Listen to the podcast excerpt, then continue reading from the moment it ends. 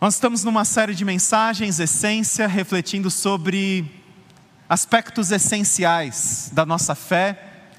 Domingo passado, nós refletimos sobre o que é essencial diante da pergunta: quem sou eu?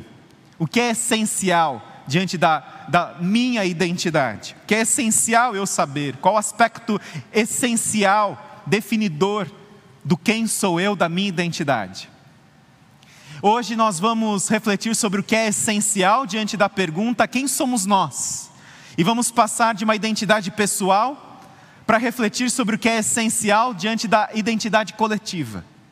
Vamos ler três textos. Primeiro, Mateus 16, 18, que diz: E eu lhe digo que você é Pedro, e sobre esta pedra edificarei a minha igreja, e as portas do Hades não poderão vencê-la.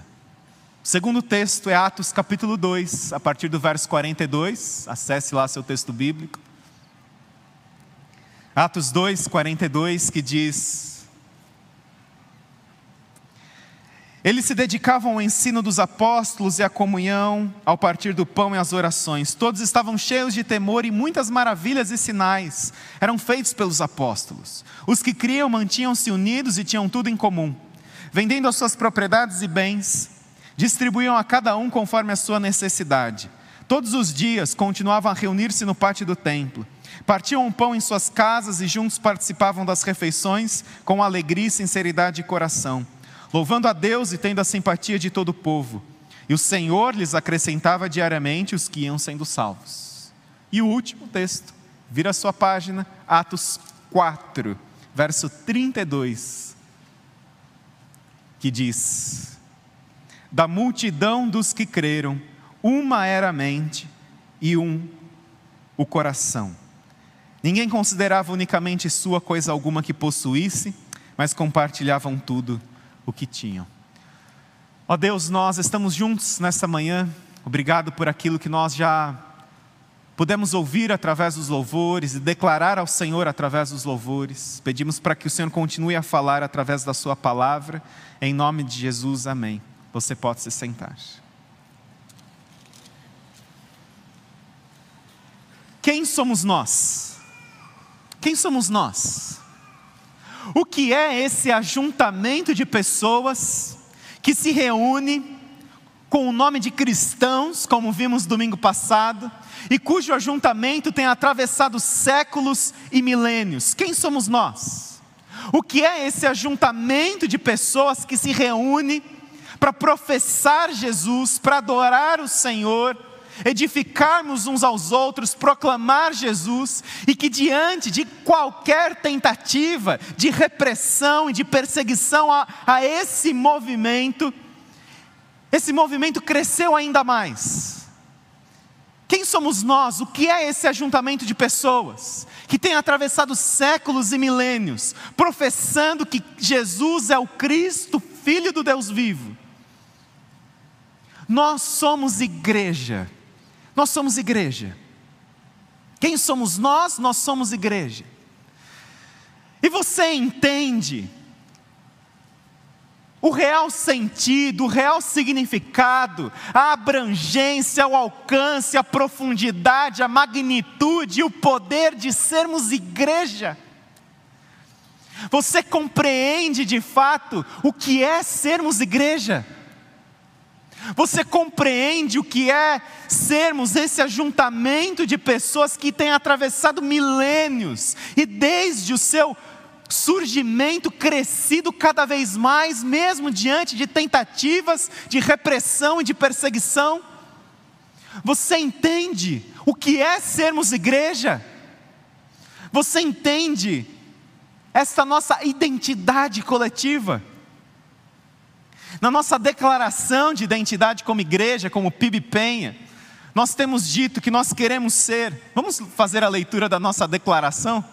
Ser uma igreja bíblica que faz discípulos de Jesus e os ajuda a crescer na direção de Deus, da igreja e do mundo, transformando pessoa, sociedade e cultura através da proclamação do Evangelho de Jesus Cristo. Nós queremos ser igreja, porque nós somos igreja, e nós somos uma igreja fundamentada na palavra de Deus, que queremos mudar o mundo através de pessoas que estão sendo mudadas pelo Evangelho de Jesus Cristo. Nós somos igreja.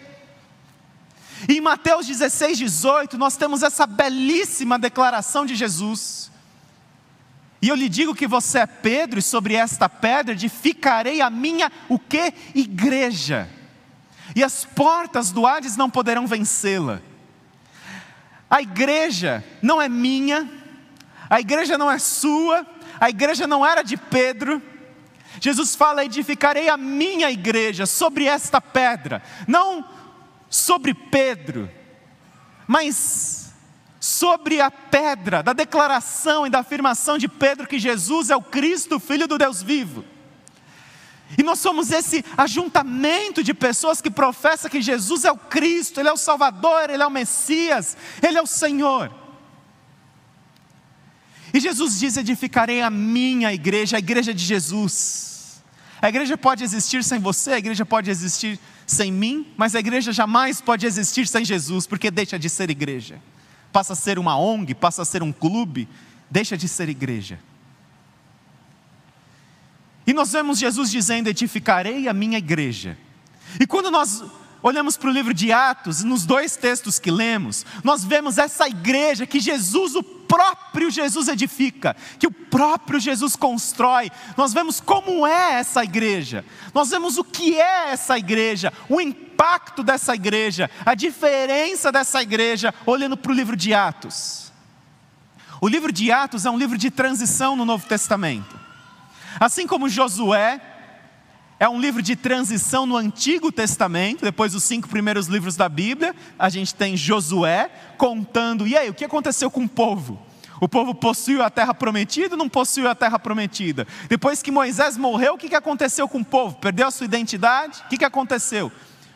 O livro de Josué surge contando o que aconteceu.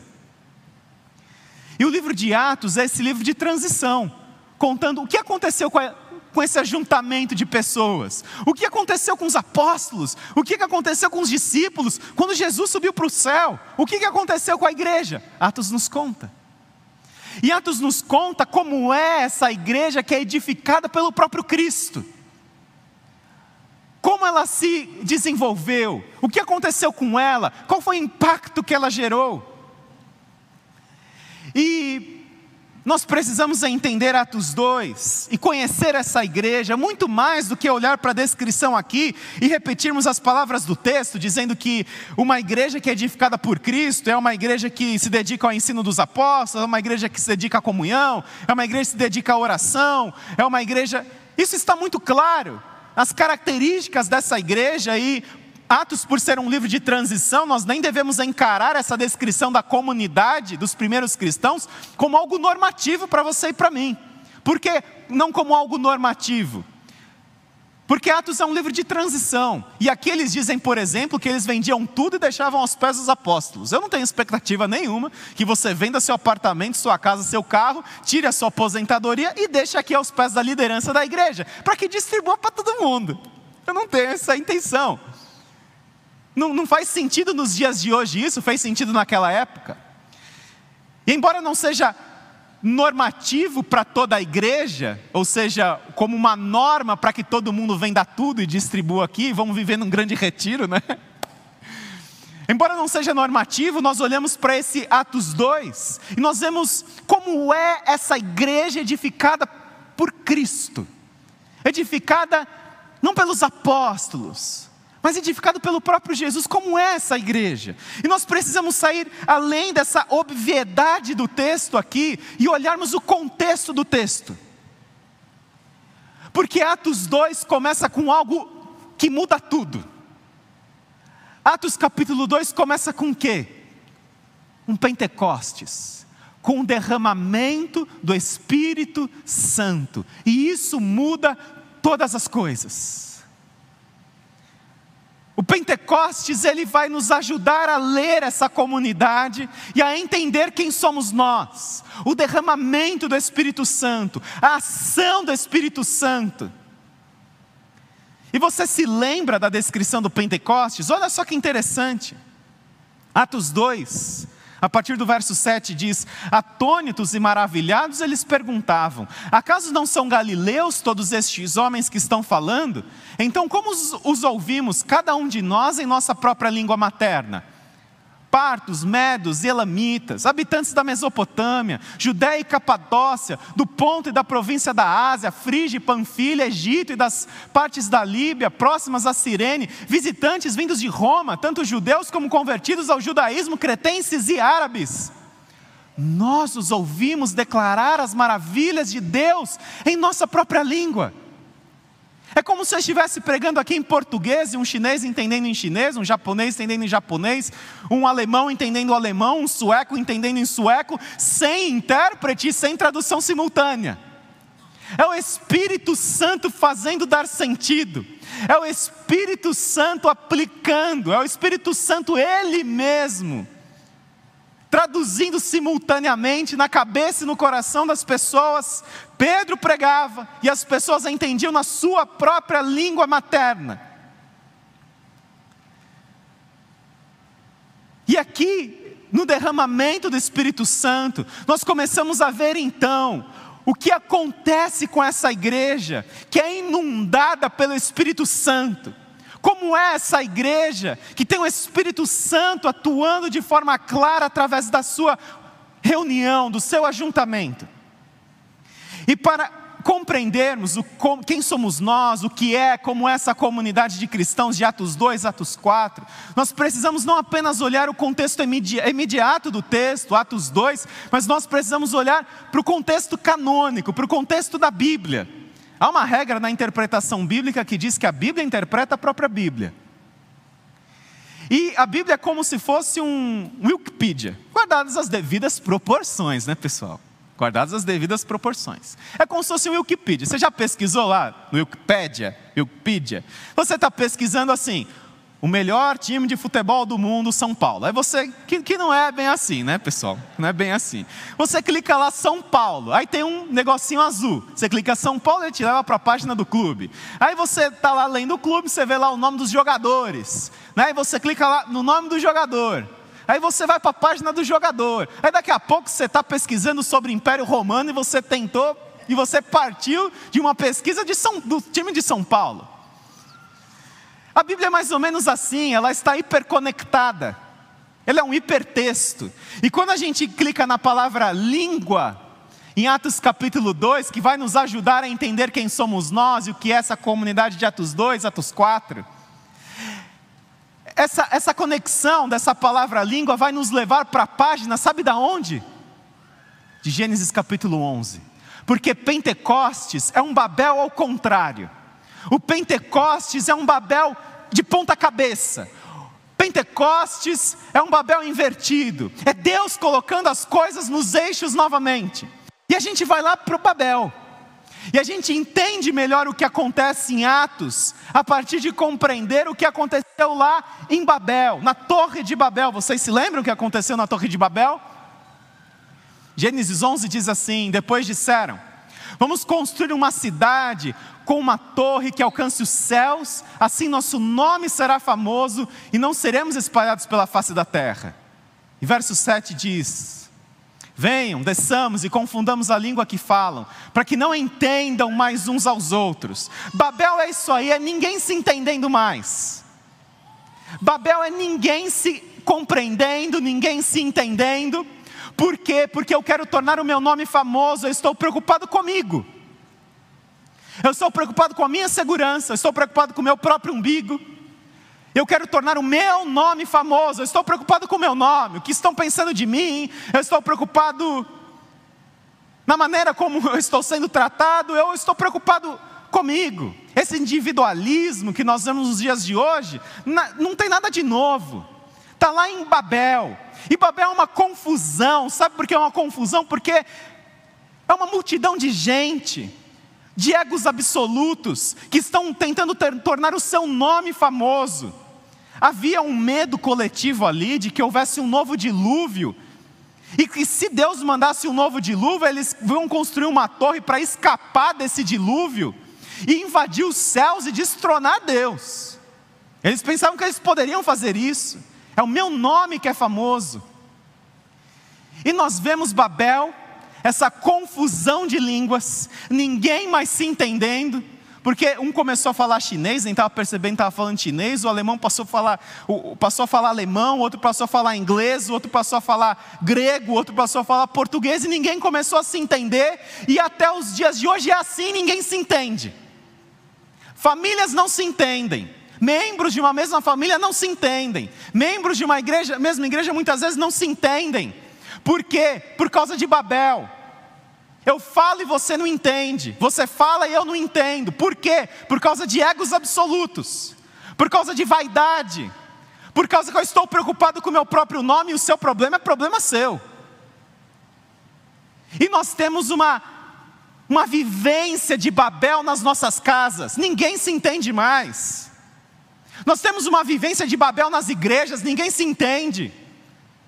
Nós temos uma vivência de Babel nas redes, so redes sociais, então é que ninguém se entende mesmo. Grupo de WhatsApp, então, ninguém se entende.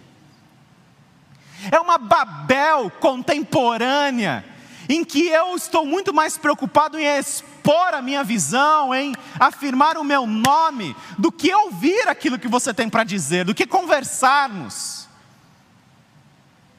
E essa é uma multidão a multidão um fala e ninguém mais, ninguém se entende. Ninguém se entende. Por causa de vaidades, por causa de egos absolutos.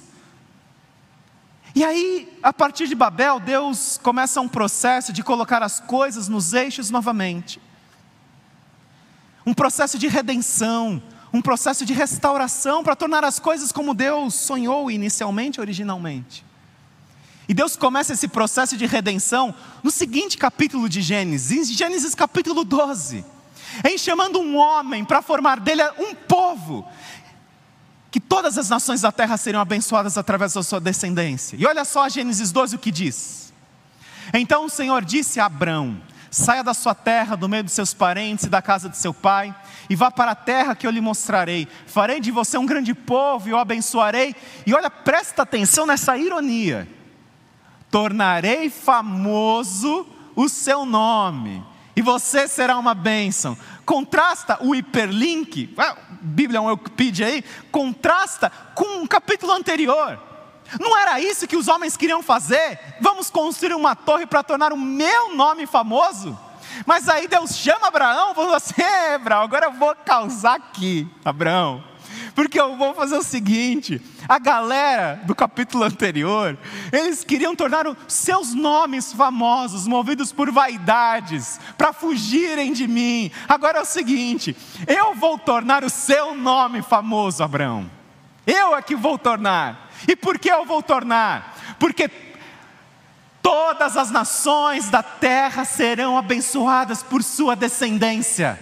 Essa é a fama pessoas sendo abençoadas através de você, e não você tendo pessoas para servir a você, atender os seus desejos.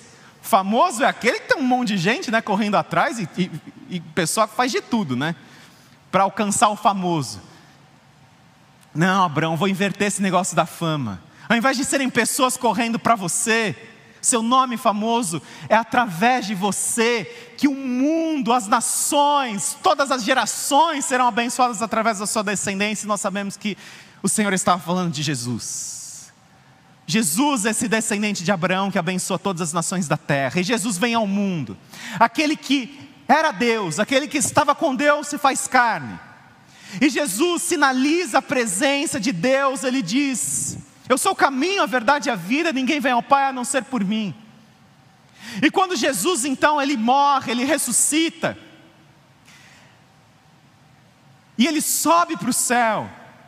Dez dias depois nós temos o Pentecostes. E quando Jesus, momentos antes de Jesus ser crucificado, ele deixa muito claro para os seus discípulos o seguinte: João 14, 18: Não os deixarei órfãos, voltarei para vocês. Eu vou enviar o Espírito Santo, Eu vou enviar alguém que vai ajudá-los, que vai ser conselheiro, que vai lembrá-los de toda a verdade, que não vai ser apenas Deus conosco, mas vai ser Deus em nós, Deus em vocês. E Deus sobe, Jesus sobe para o céu. Dez dias depois, o Espírito Santo desce. Jesus sobe, o Espírito Santo desce. Jesus sobe, dez dias depois, o Espírito Santo é derramado. E em Atos, preste atenção nisso, Deus muda o seu endereço. Porque Pentecostes é um Babel ao contrário. Antes, quando alguém perguntava para um judeu, ei, aonde está o seu Deus? O que, que o judeu respondia? Salmo 11: Deus habita no seu santo templo. E qual era o templo? O templo de Jerusalém. Ah, mas Jesus, Jesus ele ora para o templo de Jerusalém e fala assim: não vai ficar pedra sobre pedra eu vou edificar algo diferente. Eu vou edificar algo novo, porque Deus ele muda de endereço. Deus não habita mais em templos feitos por mãos humanas. E Deus em nós habita onde? Em você e em mim. Nós nos tornamos o templo do Espírito Santo. E Jesus, e o templo simplesmente some. O templo simplesmente perde a sua importância. O templo de Jerusalém, com aquele significado, com toda aquela abrangência, o templo de Jerusalém, ele diminui de significado, de importância, e a mensagem do reino de Deus avança, a mensagem do reino de Deus cresce. Deus em nós, nós somos o templo, e esse ajuntamento de pessoas, de pequenos templos, nós formamos a igreja de Jesus. Nós formamos a igreja de Jesus que impacta e que faz diferença. E nós vemos justamente em Atos dos Apóstolos, que poderia ser muito bem entendido como atos do Espírito Santo através dos apóstolos. Nós vemos a ação do Espírito Santo, a ação do Espírito Santo nessa igreja, que é templo do Espírito Santo nós vemos o impacto da ação de Deus na igreja e através dessa igreja. E eu faço uma pergunta para você: o que te chama atenção? O que é extraordinário nessa declaração de Atos 2 e de Atos 4? O que é mais extraordinário? Extraordinário é que eles se reuniam debaixo do ensino dos apóstolos, o extraordinário é que eles se dedicavam à oração, que eles compartilhavam pão, que eles vendiam tudo e distribuíam seus bens. O que, que, o que era de extraordinário? Qual a essência dessa descrição dessa igreja que é pautada pelo Espírito Santo? Que se torna um Babel ao contrário, que inverte as nossas concepções humanas de relacionamento que nos traz novos princípios balizadores, novos valores. Quem somos nós? O que é essa igreja? O que mais impressiona aqui, e por isso que eu citei todo esse contexto, o que mais impressiona, o que mais deve nos chamar a atenção, à luz do Pentecostes, à luz de Babel, é que em Atos, Deus, através da ação do Espírito Santo, transforma uma multidão de pessoas em comunidade. Deus transforma uma multidão em comunidade. E o que mais chama atenção é essa declaração de Atos capítulo 4, que da multidão dos que creram, uma era a mente, um era o coração. Deus transforma em Atos a multidão em comunidade. Deus transforma em Atos esses egos absolutos que somos você e eu em igreja. E sabe qual que é a bênção da comunidade permeada pelo Espírito Santo? Eu falo e você entende. Nós passamos a nos entender. É o que acontece em Atos capítulo 2, todo mundo começa a se entender de novo. E nós começamos a nos entender novamente, não porque você concorda comigo, nós nos entendemos novamente por causa do Espírito Santo.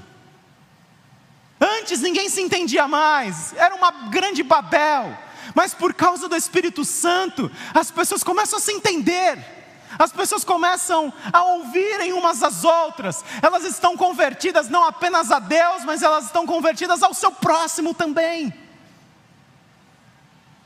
Nós passamos a nos entender, E essa é a poderosa ação do Espírito Santo. E a essência de quem somos nós é que nós somos comunidade, nós somos igreja. Deus transforma os nossos egos absolutos, as nossas vaidades. Deus nos transforma em igreja. E por um milagre, nós passamos a nos entender. É um milagre mesmo. Porque cada um pensa diferente. O nosso ponto de encontro não é se tem órgão, se tem guitarra, se bate palma, se a administração é do jeito X, se é do jeito Y, se a assembleia é X, se a assembleia é Y. O nosso ponto de encontro não é esse. O nosso ponto de encontro é Jesus. Porque é Jesus que nos faz entender. Porque se a gente vai analisar as questões institucionais da igreja sem Jesus, isso aqui vai ser uma loucura, isso aqui vai ser uma Babel. Tem muita igreja que quando vai discutir assunto parece mais Babel que igreja. Ninguém se entende. É o meu ponto de vista. É o que eu quero. É o que eu acho.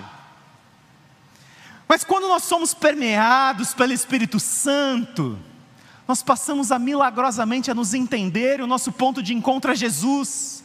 Essa declaração que Ele é o Cristo, Filho do Deus vivo.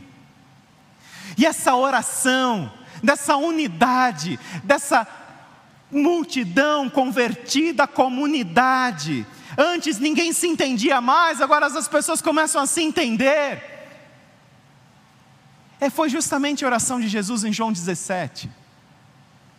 Minha oração não é apenas por eles, rogo também por aqueles que crerão em mim, por meio da mensagem deles, para que todos sejam um, Pai como tu estás em mim e eu em ti, que eles também estejam em nós, para que o mundo creia que tu me enviaste. Essa unidade só é possível porque partes diferentes se completam. Se todos fôssemos iguais, não haveria unidade, haveria uniformidade. E não é por uniformidade que Jesus ora, é por unidade. Tudo bem você pensar diferente de mim politicamente. Tudo bem você pensar diferente de mim, de como deve ser o culto. Só que Deus dá dons a determinadas pessoas e responsabilidades na igreja para que lidere essas coisas. Mas nós podemos mesmo assim sermos um, sermos um só corpo, sermos igreja, porque o nosso ponto de encontro é Jesus Cristo, é sermos uma igreja bíblica, é sermos uma igreja que faz discípulos de Jesus e quer mudar o mundo através de pessoas que estão sendo mudadas por Jesus. E estratégias vão mudando com o decorrer das gerações, das suas características, do seu tempo. Jesus ora para que você e eu sejamos um, para que o mundo creia que Jesus foi enviado. Porque tem muita igreja que parece Babel, tem muita família que parece Babel, ninguém se entende. E o que, que acontece? Isso mancha o testemunho de Jesus. Jesus ora Pai, que eles sejam um, para que o mundo creia que tu me enviaste. E quando nós não somos um, quando nós somos uma Babel, dominadas, dominados pela nossa inclinação mais natural, de nossos egos absolutos falarem mais alto, nós vamos diminuindo a presença de Jesus em nós através de nós. Como é abençoado, um vizinho que olha para o seu vizinho crente, cristão, e pensar: ah, essa família tem as suas dificuldades, todo mundo tem, ninguém vive um mundo de conto de fadas. Mas eles têm um negócio, eles são diferentes. Eu não fico escutando a mulher gritar com o marido, o marido gritar com a mulher, os filhos gritar com todo mundo gritando e tacando panela, tacando e todo mundo enchendo a cara, aí sai uma briga, e cata o outro, pega o outro, puxa a orelha do outro. Será que as pessoas estão olhando para o nosso testemunho e vendo Jesus? E é tão importante sairmos da obviedade da descrição dessa comunidade para irmos para o contexto da aplicação do Espírito Santo, que nos converte de multidão para comunidade de um simples ajuntamento para igreja. Que Efésios tem algo impressionante sobre, sobre o trabalho do Espírito Santo em mim e em você. Efésios 5 diz assim: deixem-se encher pelo Espírito. E qual que é o sinal de ser cheio do Espírito? É falar língua estranha? Não é. Ser cheio do Espírito Santo é o paralítico aqui no nosso culto sair andando? Não é. É o surdo começar a ouvir? Não é. Qual que é o sinal de que você é cheio do Espírito Santo? Que você transborda o Espírito Santo? Qual que é o sinal? Você vai ser convertido de ego absoluto, de multidão para comunidade, porque é isso que Efésios fala. Deixem-se encher pelo Espírito, falando entre si, com quê? Com salmos, com hinos e cânticos espirituais, cantando e louvando de coração ao Senhor, o sinal de que eu sou a habitação de Deus, do Espírito Santo, é a maneira como eu trato o meu próximo. Tem gente que fica incomodadíssima com as porcarias que são lançadas por uns vídeos aí na internet que ultrajam o nome de Deus. Eu já falei aqui sobre isso. Mas não ficam incomodados em ver uma criança desabrigada, ver uma criança sendo abusada. Isso não incomoda o seu coração. Violência doméstica entre pessoas de, da igreja. Isso parece que não incomoda. Abuso sexual. Isso parece que não incomoda. E aí a gente quer dar uma de crente, olhando para esse templo e querendo que seja de um jeito ou de outro jeito. Isso aqui é um salão de culto, um espaço de culto em que nós nos reunimos para professar Jesus. Você é o templo e nós devemos ter um zelo pelas pessoas. Porque Deus, Deus não precisa que você defenda Ele. Deus não tem inimigo, Deus é soberano, Deus não precisa que você defenda Ele, não. Quando alguém fizer um vídeo que ultraje o nome de Deus, da igreja, sabe qual é a nossa melhor atitude para demonstrarmos que temos Espírito Santo? Ao invés de fazermos um abaixo assinado para dizer quanta pessoa merece o inferno e é um pecador miserável, ao invés de fazermos isso, a gente tem que orar para que a pessoa se converta que aceite a Jesus, que se torne o um novo apóstolo Paulo, que antes perseguia, agora vai pregar o nome de Jesus. Ore por essas pessoas, ao invés de atacá-las e agredi-las, porque nós evangélicos, nós somos uma coisinha. Nós reproduzimos as cruzadas da Idade Média nas nossas redes sociais nos nossos grupos de WhatsApp, e quando a Bíblia nos fala, deixem-se encher pelo Espírito Santo, falando entre si com salmos, hinos, cânticos espirituais, a sua palavra para o seu próximo, a maneira como você trata o seu próximo, vai dizer se você é habitação do Espírito Santo ou não. Porque nós somos convertidos de multidão para comunidade. E na comunidade permeada pelo Espírito Santo, todo mundo se entende.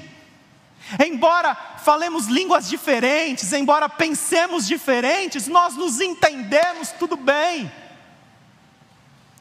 Eu não vou sair chateadinho de uma reunião porque não foi do meu jeito, porque não tocou o hino, ou porque teve palma, ou porque não sei o quê. Nós somos igreja, e nós passamos a nos entender por causa do Espírito Santo, desse movimento maravilhoso do Espírito Santo em nós e através de nós. Quem somos nós? Nós somos comunidade, nós somos igreja, nós somos templo do Espírito Santo. E a maneira como nós nos relacionamos uns com os outros é que vai sinalizar essa presença de Deus. Como disse John Stott, pela qualidade do nosso amor uns pelos outros que Deus se torna visível, porque foi assim que Jesus falou. Nisso conhecerão que vocês são meus discípulos se vocês amarem uns aos outros. Nós somos igreja, nós somos muito mais do que uma instituição, nós somos muito mais do que o nosso trabalho social. Nosso trabalho social existe como uma ponte para levarmos Jesus para as pessoas não pelo trabalho social em si. Nós não somos uma ONG, nós não somos um clube, nós somos igreja. E você compreende o que é ser comunidade? Porque nós muitas vezes nas nossas famílias, nas nossas casas, nós parecemos muito mais como um uma Babel. E nós precisamos ser mais igreja, na nossa casa, cônjuges, falando entre si com salmos, hinos, cânticos espirituais, uma palavra abençoada na manhã, pais falando assim com seus filhos, filhos falando assim com seus pais, sinalizando Jesus em nós e através de nós. E aí, Wayne Cordeiro, um dos grandes autores dos nossos dias, ele diz: Eu já disse isso outras vezes. Sua igreja não se envolverá mais do que você, não será mais santa do que você, nem mais dedicada do que você, não será mais genuína do que você. Por quê? Porque você é igreja. Assuma a sua responsabilidade. A igreja não vai ser mais santa se fulano for, se ciclano for, se você for, você é a igreja, você é parte da igreja, você não é a igreja sozinho. Nós só somos igreja coletivamente. E a importância do, da reunião presencial, da reunião online, mas ainda mais presencial, e eu depois eu vou falar sobre isso nas próximas mensagens, sobre o porquê do presencial, sem perdermos o alcance do online é o testemunho de Jesus, é estarmos juntos aqui, é estarmos nesse endereço, não porque Deus habita na Caquito 222, mas porque Deus habita em mim, Deus habita em você, e juntos nós queremos transformar pessoas, sociedade e cultura através da proclamação do Evangelho de Jesus. O endereço de Deus é você, o endereço de Deus sou eu. E como igreja, nós passamos a ser comunidade, todo mundo se entendendo por causa do Espírito Santo. Eu convido você a fechar seus olhos e a orarmos nesse momento. E a minha palavra para você nessa manhã é a sua conversão a Deus e ao próximo. É deixar de ser multidão para ser comunidade. É dizer, Senhor, eu quero que as pessoas vejam Jesus em mim que a maneira como o próximo é tratado, que isso me incomode, porque eu quero sinalizar Jesus, que na minha casa Jesus seja visto, mesmo que a gente esteja pensando sobre coisas de formas diferentes, mas que possamos ter a unidade em casa, na igreja. Somos igreja, somos corpo de Cristo. E a minha oração é para você que deseja ser essa comunidade, em que todos se entendem permeados pela ação sobrenatural do Espírito Santo, porque é só assim para a gente se entender, é só com a ação sobrenatural do Espírito Santo. Eu convido você a se colocar em pé essa sua, sua oração. Esteja aqui você de forma presencial, esteja você de forma online, você pode sinalizar aí no chat a sua oração se você quer que Jesus seja visto em você, se você quer que Jesus seja visto através de você, se você quer dizer, Senhor, eu quero ser essa comunidade convertida de um ego absoluto, de vaidades, para ser igreja, cujo ponto de encontro é Jesus. Deus abençoe vocês. Que através das minhas palavras, da maneira como eu trato o meu próximo, que o Senhor seja evidenciado, que o Senhor seja visto no meu casamento, na minha família, no meu trabalho e nos meus relacionamentos com a igreja. Que nós sejamos uma comunidade, não uma multidão. Que sejamos igreja, não apenas um ajuntamento de pessoas. Porque é a igreja reunida debaixo da autoridade do nome de Jesus, que nem as portas do inferno podem contra ela. Não há quem pare a igreja, não há o que pare a igreja, porque Jesus é indestrutível e nós somos o seu corpo. E nós devemos sinalizar a sua presença para o mundo. Deus abençoe vocês. Ó Deus, nós queremos ser comunidade, nós queremos ser igreja. E nós oramos, Pai, para que assim sejamos. que sejamos um, para que o mundo creia que o Senhor foi enviado e que através do nosso testemunho, pessoas possam ver Jesus e se converterem a Jesus. Em nome do Senhor da igreja que nós oramos. Amém. Que Deus te abençoe. Você pode